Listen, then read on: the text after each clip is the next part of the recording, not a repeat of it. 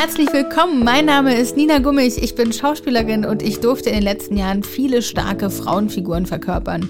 Von Dr. Ella Wendt in der Serie Charité über die Rechtsmedizinerin Dr. Theresa Wolf in meinem ZDF-Krimi und zuletzt Alice Schwarzer in der Biografieverfilmung Alice. Heute unterhalte ich mich mit Frau Professor Dr. Kuhlmei, ihres Zeichens starke Frau in unzähligen Leistungs- und Leitungspositionen und wir reden darüber, warum viele Professuren immer noch von zu wenig Frauen besetzt sind, ob Studierende Kinder ersetzen können und warum Schauspieler und Ärzte so gut zusammenpassen.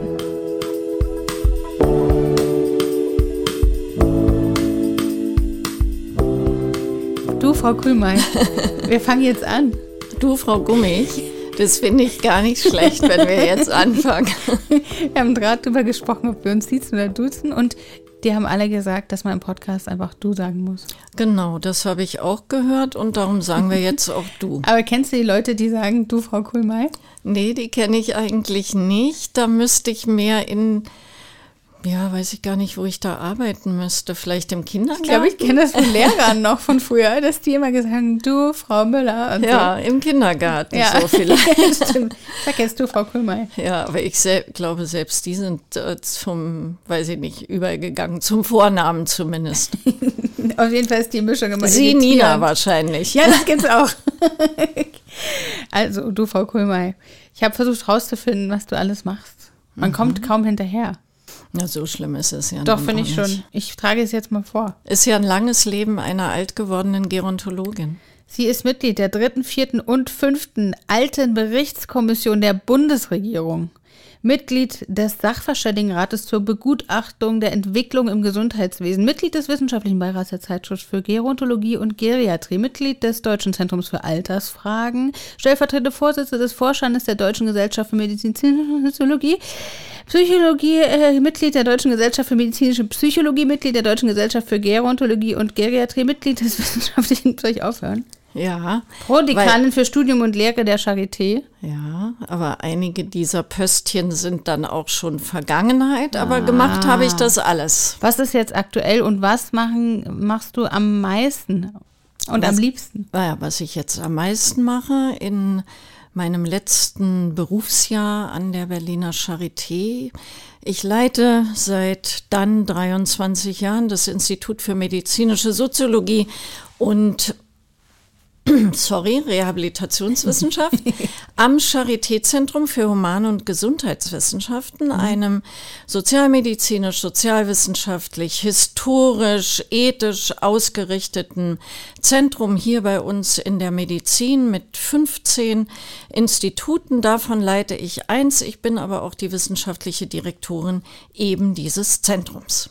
Unglaublich. Unglaublich. Äh, machst du noch irgendwas, also hast du Zeit für irgendwas anderes? Wenn man das liest, denkt man, ähm, du bist mit der Charité verheiratet. Ja, also mich interessiert schon die Arbeit, die ich mache, ja. äh, dass es wahr und das Thema treibt mich auch um.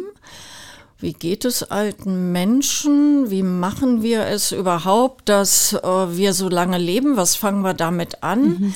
Äh, und natürlich hier in der Medizin sein, wie machen wir es, dass die Menschen auch gesund bleiben können, das treibt mich schon. Ähm, aber natürlich gibt es auch noch einen privaten Alltag und da ähm, und das ist kein Anbietern jetzt. Da gehe ich gerne ins Theater und ah. auch gerne ins Kino und ähm, ja. Ja, ich habe schon oft gehört, tatsächlich Ärzte und Schauspieler passen gut zusammen, weil Ärzte auch meistens ähm, oder Mediziner oder die im medizinischen Bereich tätig sind, einfach sehr Kunst und Kultur interessiert sind. Und wir wollen ja gesehen werden und von daher. Genau, ihr wollt gesehen werden, da braucht ihr Zuschauer, Zuschauerinnen und ich bin eine von denen, ja. Du bist ja Direktorin des Instituts für medizinische Soziologie und wir waren mal auf der Straße unterwegs und haben ganz normale Leute mal so befragt, was sie sich darunter überhaupt vorstellen. Was können Sie sich denn unter medizinischer Soziologie vorstellen? Also ich denke, das geht um das Organisatorische, äh, um zu sehen, wo die Bedürfnisse von den Menschen je nach Erkrankung und äh, Lage sind, die Pflegekräfte und sowas vielleicht äh, managen, also ein bisschen rumorganisieren, wer was machen darf oder nicht. Also Soziologie ist ja generell so die Sache der Beziehung der, der Wesen, Menschen untereinander. Wenn ich das auf die Medizin beziehe, vielleicht ist es, ähm, wie entwickeln sich Krankheiten durch Umwelteinflüsse, wie äh, sind solche Sachen, ähm, könnte es unter die medizinische Soziologie fallen, wie zum Beispiel sich Beziehungen in der Bevölkerung unter der Corona-Epidemie entwickelt haben? Das könnte ich mir vorstellen. Das ist also so unter, unter Einwirkung von Pandemien, Erkrankungen, wie verändern sich Beziehungen zu, zur Umwelt, zur Umwelt, zu anderen Mitmenschen, zu meiner, zu meiner Umgebung. Ich hätte es nicht besser ausdrücken können. ja, na klar geht es im Kern äh, um soziale Faktoren, die Gesundheit und Krankheit mit determinieren und bestimmen. Klar, das ist unser Hauptgegenstand, das äh, ist das, wonach wir fragen. Wir haben uns im, im Institut äh, spezialisiert, insbesondere auf äh, solche Faktoren, die die Gesundheit im Alter bestimmen, respektive die eben auch einen Einfluss auf Krankheit und Krankheitsentwicklung im Alter haben. Und es geht natürlich auch um, ähm, um Beziehungen von Menschen in unserem Gesundheitssystem. Mhm.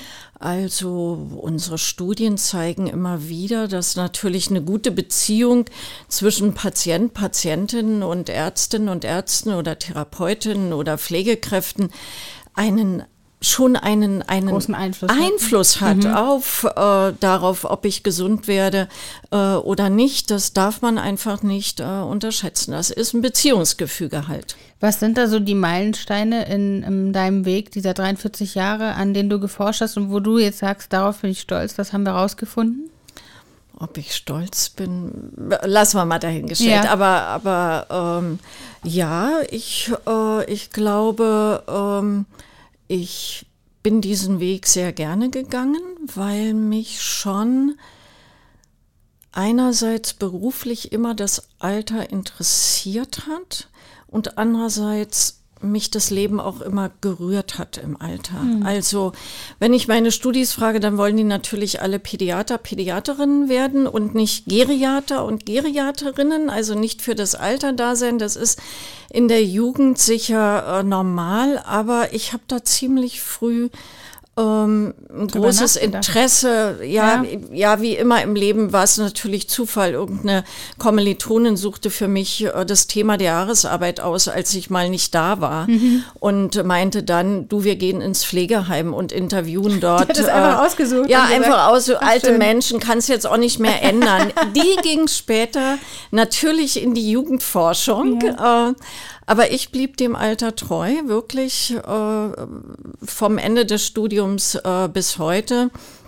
Worauf stolz würde ich nicht sagen, aber ich glaube, man hat oder ich habe an der einen oder anderen Stelle einen ganz kleinen Baustein dazu beigetragen, dass wir Alter jetzt nicht nur als Schicksal betrachten, mhm. dass man auch was tun kann für das Gesundbleiben im Alter. Mhm.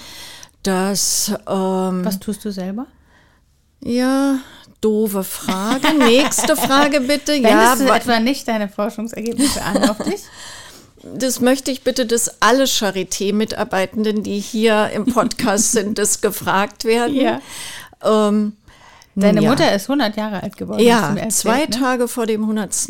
Ähm, äh, Lebensjahr ist sie äh, gestorben. Wahnsinn. Die war Ah, die, die war sehr konsequent. Zur Verfügung gestellt für deine Forschung. Absolut, absolut. Ich sage immer, ich werde jetzt auch selber zum Objekt meiner eigenen Forschungsbegierde. Ja. So mit Ende 60 wird man das dann. Aber sie war es zweifelsohne, wobei das wird ja auch jeder sagen, im persönlichen Leben ist alles anders. Da ist es nicht wie in der Forschung. Na klar, hat man Folien im Kopf von mhm. dem, was man auch erforscht hat. Aber äh, wenn die eigene Mutter dann mal etwas nicht mehr weiß oder etwas vergisst, dann schreit nicht sofort im Kopf auf Demenz, Demenz. Also mhm. um, dann hat man doch emotionalere Gefühle. Absolut, ja, klar. absolut. Also das ist was ganz anderes. Obwohl wir uns damit zum Beispiel auch beschäftigt haben, ne? demenzielle mhm. Erkrankung sind natürlich im Alter, ich würde sagen, die Geißel heute. Absolut. Absolut, absolut. Und die emotionale vor allem, ne? für alle Beteiligten. Ja, für alle Beteiligten schwieriges Leben, miteinander umzugehen mhm. und für die, die betroffen sind. Wir wissen es ja gar nicht so genau, aber wenn ich das eigene Ich verliere, zumindest nach außen das nicht mehr artikulieren kann, das ist schon, schon schwer. Und wir haben uns in unseren Studien mit nicht medikamentösen äh, Möglichkeiten der Therapie von ja, äh, an Demenz erkrankten Frauen und Männern äh, beschäftigt. Ja, das, das hat uns auch emotional immer sehr bewegt. Toll. Ich habe ja in der dritten Staffel der Serie Charité, die du auch gesehen hast, die Krebsforscherin Ella Wendt gespielt, mhm. die auch große Schwierigkeiten zu der Zeit noch hatte, als Frau ähm, in diesem ähm, Bereich ernst genommen zu werden und sich da durchzusetzen. Wie ging es dir denn in den Anfangsjahren und was hat sich heute geändert für junge Frauen, vielleicht auch in solche Positionen einfacher zu kommen? Hm. Ich will erst mal von heute aus sagen, es kommen mir immer noch zu wenig in solche Positionen. Mhm. Und ich hinterfrage mich auch selber da manchmal, ob man eigentlich ein gutes Vorbild ist für die äh, Studentinnen, die ja, ja nicht nur in Hunderter, sondern in Tausender Zahlen in den 43 Jahren auch äh, mit denen ich arbeiten durfte und was, was ganz toll ist, was die andere zweite Seite ja ist. Ich habe ja die Universität nie verlassen und hatte immer dieses große Privileg, mit jungen Menschen arbeiten zu können. Mhm. Aber zurück. Hält auch jung, ne? Hält auch jung, hält auf jeden Fall jung. Der Abstand wird natürlich immer größer mhm. zu den ähm, Jungen und wenn man am Anfang oder wenn am Anfang manchmal noch so eine Situation war wie, oh, gehst du auch zur Prüfung? Ja, aber auf der anderen Seite, also noch verwechselt wurde, also dann ist das jetzt natürlich nicht mehr der Fall und spätestens seitdem weiß man dann auch, dass man selber alt geworden ist. Ja, also es sind mir noch zu wenige Frauen, gerade in unseren Studiengängen, mhm. wenn ich die, die, die Humanmedizin mir anschaue, auch die Zahnmedizin, äh, die Pflege, das sind so viele Frauen, über 60 Prozent, 65 Prozent Frauen. Und bei den Professuren landen dann äh, kaum 20 Prozent. Das ist mir ja. zu wenig. Geändert hat sich natürlich viel. Die, die Chancen wären da, haben wir ne, selber schon festgestellt. Die, die Stellen wären da. da. Ja. Wir haben uns beide auch schon im Vorgespräch gefragt, woran liegt das? Woran liegt das, dass junge Frauen, äh, an welchem Punkt sagen ja. die dann eben doch, ähm, ist, ist nichts für mich, so eine Stelle? Ähm, Statistisch kann ich dir das sagen, an welcher Stelle das ist. Wir mhm. verlieren sie bei der Habilitation und äh, dann äh, letztendlich bei den Bewerbungen zu den Professuren. Wir muntern sie. Ja, was ist es? Es ist natürlich alles sehr viel. Studierendenjahre sind, sind Lebensprägejahre, in denen ich manchmal auch was aufschiebe, auch was Privates mhm. aufschiebe. Dann kommt der Berufseinstieg, Einstieg in Familien dazu. Äh, das ist viel. Und ich glaube, niemand von uns hat den letzten Punkt gefunden, warum wir immer noch so eine Kluft, äh, äh Kluft haben. Ich glaube, unsere Strukturen haben natürlich Schuld daran. Mhm. Also man möchte dann auch nicht jeden Abend bis 20 Uhr in der Charité sein. Das kann man ändern. Das kann man noch besser ändern, als unsere Vorstellung im Kopf. Und ein Spruch, den ich mich jetzt im, als alte Professorin auch traue, an, an die Studentin weiterzugeben, ist Karrieren beginnen im Kopf. Ich muss im Kopf Klarheit haben, dass ich das machen möchte. Und wenn das nicht der Fall ist, dann wird es, glaube ich, schwierig. Ich, und es wird kein ganz leichter Weg, weil es gibt Konkurrenz und die ist männlich, aber die ist auch weiblich, aber die ist vor allem männlich. Wie war das auf deinem Weg, ähm, dich da durchzusetzen? Hattest du da auch teilweise mit dir innere Kämpfe oder hast du, ähm, was hast du geopfert sozusagen, um die, ja. an diesen Punkt zu kommen? Ja, ich glaube, ich hatte es im Kopf, was ich wollte. Also auf jeden Fall war klar, dass ich promovieren wollte und auch, dass ich in der Wissenschaft bleiben wollte. Äh, das war, das war schon im Kopf. Und dann ähm, war es vielleicht für mich ein bisschen anders, weil ich ja die Wende miterlebt habe, mhm. die Wendezeit. Und weil das ja eine Zeit war mit riesigen Chancen. Mhm. Und die wollte ich unbedingt nutzen. Und es war schwer.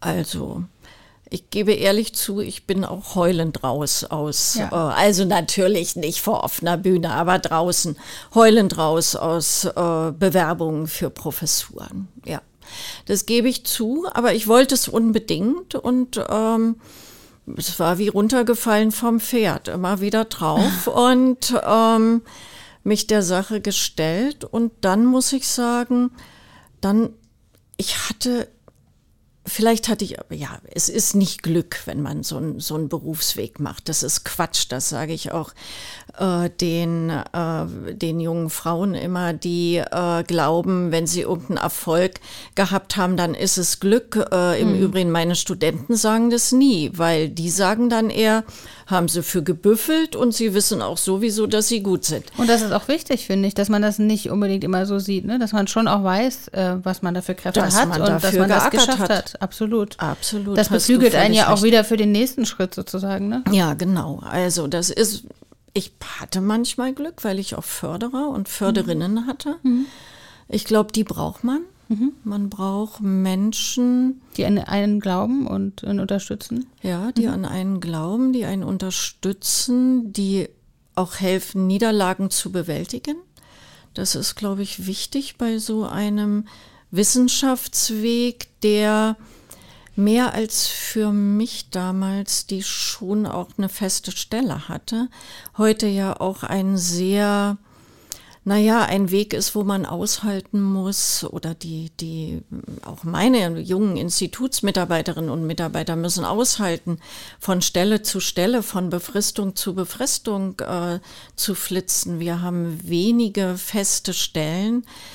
Und da versuche ich natürlich, äh, sie zu motivieren, da dran mhm. zu bleiben. Äh, und solche Menschen hatte ich. Ohne die hätte ich es nicht geschafft. Und ich hatte immer eine tolle Familie, die sowieso hm. an mich geglaubt hat. Und du hast auch gesagt, wie ich auch, bist du mit einer sehr starken Mutter aufgewachsen, also ja. die auf jeden Fall dir auch das Bild vermittelt hat. Ähm, du hast gesagt, sie hat immer gesagt, Mädels, ihr müsst arbeiten und euer eigenes Geld verdienen genau. und da genau. unabhängig sein. Ne? Genau, das, ist das war, ja genau, das war ein ganz wichtiger Spruch. Könnt machen, was ihr wollt, aber bitte verdient euer eigenes Geld. Ja. Seid nie von irgendjemandem abhängig. Das hat die schon sehr eingepflanzt in uns auch. In, also ich habe noch eine Schwester in uns beide und daran haben wir uns auch gehalten und was anderes wäre für mich auch ehrlich gesagt nie in Frage gekommen. Was macht deine Schwester? Die ist Krankenschwester. Ach ja, alle in dem Bereich irgendwie geblieben. Ja, na, mein Bruder ist Jurist, der ist ja. nicht in dem Bereich. Hat aber auch arbeiten gelernt. Der hat zweifelsohne auch arbeiten gelernt, ja. Du hast keine Kinder bekommen. Ähm, wir haben auch darüber nachgedacht, ist das überhaupt sozusagen auf so einem Weg möglich? Und wahrscheinlich ist es auch immer heute noch der Grund, warum eben viele junge Frauen dann sagen, nee, auf, bei diesem Schritt hört mein Weg auf. Ähm, fühlt sich das für dich ähm, stimmig an und richtig ähm, oder bereust du irgendwas liegen gelassen zu haben, sozusagen auf diesem Weg der Karriere? Also ich spreche erst mal von mir mhm. und beziehe es dann vielleicht wieder auf meine Arbeit auch mhm. als Hochschullehrerin, die natürlich ähm, junge Wissenschaftlerinnen begleitet hat, die die Kinder haben und auch die, die keine haben. Wenn ich es für mich ja jetzt schon resümierend auch sagen äh, muss, am, am Ende so einer beruflichen äh, Karriere, also ich bereue nichts ja. oder es ist jetzt auch kein kein Makel, den ich da sehe. Ich kann damit gut umgehen, aber es ist etwas, was schon ein Wunsch auch, also was genauso im Kopf war wie all die anderen Dinge mhm. und was nicht stattgefunden hat. Also ist es eine Lücke im Leben. Da würde ich mich auch nie drum rumschwindeln wollen. Mhm. Es ist etwas, was ich nicht erlebt habe.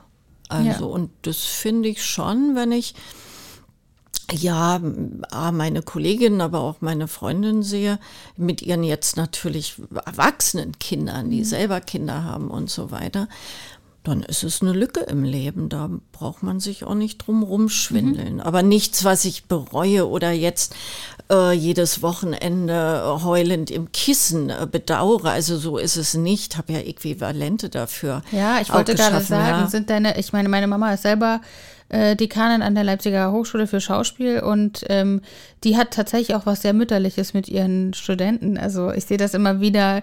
Was bist du für eine ähm, für eine Prodekanin oder vielleicht auch Professoren? Können die Leute zu dir kommen? Seid ihr nah miteinander? Hältst du das sehr fern oder wie würdest du dich da beschreiben? Ja, ich glaube, und das würde ich auch für viele Kolleginnen so sagen, und aber ich sage es natürlich für mich, äh, ich bin eine Professorin, war eine Prodekanin mit offenem Ohr. Ich hoffe, die das hören, die stimmen da auch zu. Aber ich sage es jetzt auch nicht nur aus meiner eigenen Reflexion. Ich habe es natürlich auch gesagt bekommen. Ja, ja, ja klar. Ja. ähm, ich, ich war da immer offen und bin es äh, bis heute. Ich kann aber auch diese Art von Chef sein, kritisch sehen. Also weil ich auch weiß, mhm. dass an mich Dinge herangetragen worden sind, die an andere gar nicht erst herangetragen werden. Und mhm. weil ich auch weiß, dass ich oft darunter gelitten habe. Gerade wenn es nicht nur um Ratio und wenn es nicht nur um um, äh, um, eine, um eine fachliche Entscheidung geht, sondern wenn es um, emotionale. um eine emotionale mhm. oder sagen wir um eine beziehungsmäßige oder kann man jetzt den fördern oder den, durch diese Art kommt man manchmal auch in eine Kritik, oh ja, wo man ja, wo man denkt, hey, die hast du jetzt aber eigentlich nicht verdient. Du ja. hast alles getan, der Finger ist abgerissen, jetzt reißt einer an deinem Oberarm, das findest du jetzt aber nicht gut. Und deinem Kollegen XY wäre das nicht passiert, weil man mit weil dieser, sich so raushält. Ja, weil er, nein, weil man mit dieser Anmutung gar nicht zu ihm gekommen naja, genau. wäre. Mhm. Ja, also das ist wieder die andere Seite, aber wenn, wenn ich das dann mal, wir hatten mal so eine Runde, ach, das schreckliche Professorinnenleben, also wo wir uns dann solche Sachen auch ausgetauscht haben, ausgetauscht haben. Nur mit Frauen? Ja, und Lustig. dann endeten diese Runde. Aber sag mal, wollen wir so sein wie unser Kollege XY? Also wie der, ja. Wollen wir das so? Wollen wir so leiten oder wollen wir so ein Institut führen? Nein, also nehmen wir die andere Seite halt in Kauf. Ja. Gibt es diese Runden regelmäßig? Na, wir sind alt geworden, würde ich sagen. äh, die, die, äh, die meisten dieser Runde, die sind auch schon, man muss ja auch sehr vertraut sein. Ja. Das kann man nicht mit jedem äh, machen, weil man ja dann auch die, oder ja, man hält ja auch die eigene Breitseite hin und die eigenen Schwächen hin. Das muss man schon mit einem befreundeten Kolleginnenkreis mhm. machen. Und da sind die meisten doch jetzt schon aus dem äh, Berufsleben ausgeschieden. Ähm, und ich werde das ja auch im nächsten ja, Jahr tun. Ja, du hast vorhin erzählt, das ist noch ein ja. Jahr. Wie geht es dir damit? Du hast mir auch erzählt, also nochmal, um das zu sagen, du bist jetzt 43 Jahre hier. Du warst zwischendurch einmal kurz weg, also sieben Jahre. Das ist ja. jetzt zwar lang, aber in 43 wirkt es trotzdem sehr kurz. Und du hast mir erzählt, du hast sehr gelitten in der Zeit, ja, in der du nicht in der Charité warst. Ja, das stimmt. Irgendwie ist es mein berufliches Zuhause und äh, manchmal setze ich um beruflich, äh, es ist berufliches Zuhause, klar, aber mhm. um beruflich setze ich manchmal auch eine Klammer, aber es ist natürlich mein, mein, meine Arbeit und mein berufliches Zuhause. Ja, ich war äh, sieben Jahre auf zwei anderen Professuren, also habe Außenrufe angenommen äh, und äh, habe dann aber immer noch versucht, Projekte hier zu lassen, äh, Mitarbeiterinnen und Mitarbeiter, die auf den Projekten saßen, äh, die, die dann auch hier blieben an der Charité, da Kontakte zu halten oder sie später dann nachzuholen an die anderen äh, Hochschulen und äh, wir hatten einen dann sind wir, wir zurück.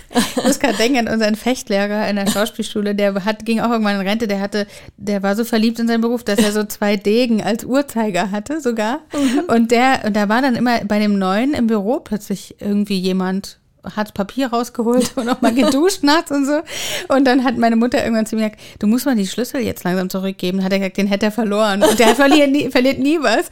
Und Gott, dann wurde Schritt für Schritt klar, dass der immer manchmal noch in das Büro geht. Oh, nee. so. Ich ich verstehe das. spreche nicht nur dir, sondern Allen auch anderen. allen meinen Mitarbeitenden und äh, natürlich vor allem meiner Nachfolgerin, meinem Nachfolger, dass ich das nicht tue. Ich gebe Ja. den Schlüssel ab, aber natürlich wird mich auch danach noch viel mit der Charité verbinden Absolut. und es werden Projekte bleiben, die man auch auf einer Seniorprofessur oder als Gastwissenschaftlerin noch zu Ende macht. Ein paar äh, äh, Promotionsbetreuungen, die ich natürlich noch zu Ende mache. Also klar, es gibt so ein bisschen Auslauf, aber da ist ja die Ratio. Und es kann ja nicht sein, dass 43 Jahre gerontologischen Forschens sich mit dem Alter zu beschäftigen. Darin enden. Darin endet, dass man als Gerontologin Nicht klarkommt. nicht klarkommt und keinen Cut setzen kann. Richtig, richtig. Also die Gilde selbst tut sich, es ist unterschiedlich, aber manche tun sich wirklich sehr schwer als Gerontologin Ja, da aufzuhören. Aber im Kopf weiß ich, es muss ein Cut gemacht werden. Und das gehört auch zum erwachsenen Altsein, dass man abgeben kann. Alle kommen irgendwann dahin. Das Alle kommen- auch immer das ist das einzig Gerechte Finde auf ich der auch. Welt. Ihr werdet alle auch noch erleben, ihr jungen ja, ja. Schnepfen. Ja, im Übrigen auch ein tolles Phänomen dieses ja eigentlich ja sozialen äh, Alters auch, dass wir immer alle Altersgruppen in der Gesellschaft haben und wir selber als Menschen dann auch jedes Alter so durchlaufen. Schon, ne? Finde ich auch toll. Das ist was ganz Spezifisches an diesem Phänomen. Ja, das ist dann auch anders als weiblich, männlich oder Mhm. einer bestimmten Kultur anzugehören. Das, das laufen wir alle so, so durch. Ja, also ich werde mich an die eigenen Prämissen der Forschung Erinnern. halten und erinnern, mich sicher erinnern müssen. Du hast gefragt, ob es mir schwerfällt. Ja. Klares Ja. Ja. Jetzt gehen wir nochmal zu den Jungen zurück. Ihr habt an der Charité den Modellstudiengang Medizin, ich glaube erst seit zwei Jahren. 2010. Nee, Nee, seit, seit- 2010. Ach, seit 2010. Okay, Mhm. das ist schon eine Weile her. Es ist trotzdem was sehr Besonderes. Das gibt es nicht an allen Universitäten. Ähm, was macht diesen Modellstudiengang ähm, so besonders? Was wird hier gelehrt, was es an anderen Universitäten vielleicht nicht so gibt? Ja, das erzähle ich gerne denjenigen, die uns zuhören. Ja, ja, gibt es seit 2010 äh, etwa in acht äh, Universitätsmedizinen äh, und wir haben etwa 36 Medizinfakultäten in Deutschland, also staatliche Medizinfakultäten. Also du siehst richtig ähm, gewusst, es gibt nur wenige davon. Äh, Und Modellstudiengang äh, bedeutet, dass wir nicht mehr so ein klassisches erstmal vier Semester naturwissenschaftliche Ausbildung und dann erst äh, in so ein ärztliches, berufliches Zukunftsleben einsteigend mit einer klinischen Ausbildung, sondern wir haben eine Prämisse, die da heißt, von Anfang an Kontakt zu Patientinnen und Patienten Toll. von Beginn an ein Mix von Grundlagen naturwissenschaftlicher und von unserer Seite eben auch sozialwissenschaftlicher Couleur und äh, die dann aber auch äh, verbunden mit dem gesunden Menschen, aber dann auch mit Krankheiten. Also ich mache vielleicht mal ein Beispiel aus der Anatomie, also nicht erst alles durchbüffeln, Sondern sondern der- gleich rumschnippeln. gleich, auch, auch nicht gleich rumschnippeln, aber der Anatom kommt auch nochmal, wenn eben der Chirurg etwas zeigt. Ja. Und dann kommt er eben auch nochmal in die höheren Semester. Und, äh, und, und genauso ist es auch umgekehrt. Äh, der Chirurg kommt dann eben auch schon mal in so einen anatomischen Unterricht am Beginn des Studiums. Und so merke ich mir natürlich Dinge viel besser, Absolut. lerne viel besser. Ja, also ihr habt ja sicher auf der Schauspielschule auch nicht immer nur A oder O Nee. geschrien, drei Semester lang und doch später schon sehr erst viel, ehrlich sehr gesagt. viel A und O. O. Naja gut, aber, Aber auch E, I und. Sätze. Nein, wir haben tatsächlich auch dieses, äh, wir haben so ein Studioprinzip, das ist auch in Leipzig ähm, ein, ziemlich einmalig. Alle versuchen das nachzuahmen seit Jahrzehnten, dass wir eben zwei Jahre an der Schauspielschule sind, dann gehen wir ans Studio, an ein Theater und lernen dort weiter und nicht ah, mehr an der Schule.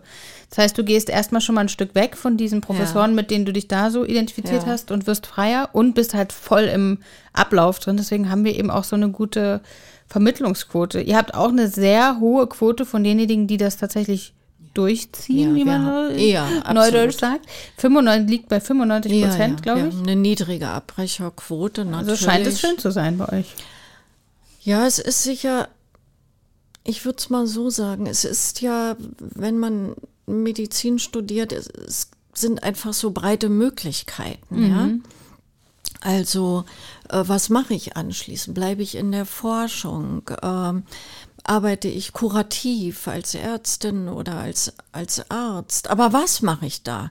Psychiatrie oder Chirurgie, Pädiatrie oder Geriatrie? Mhm. Also ich glaube, das ist es. Ähm, wir haben tolle Studis hier.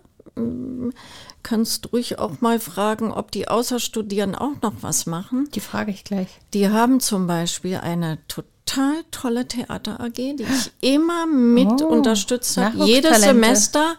Corona natürlich hat uns da zurückgeworfen. Ja. Jedes Semester gab es eine Aufführung. Ach, das schön. ganze Semester wurde geprobt und dann oh. gab es die.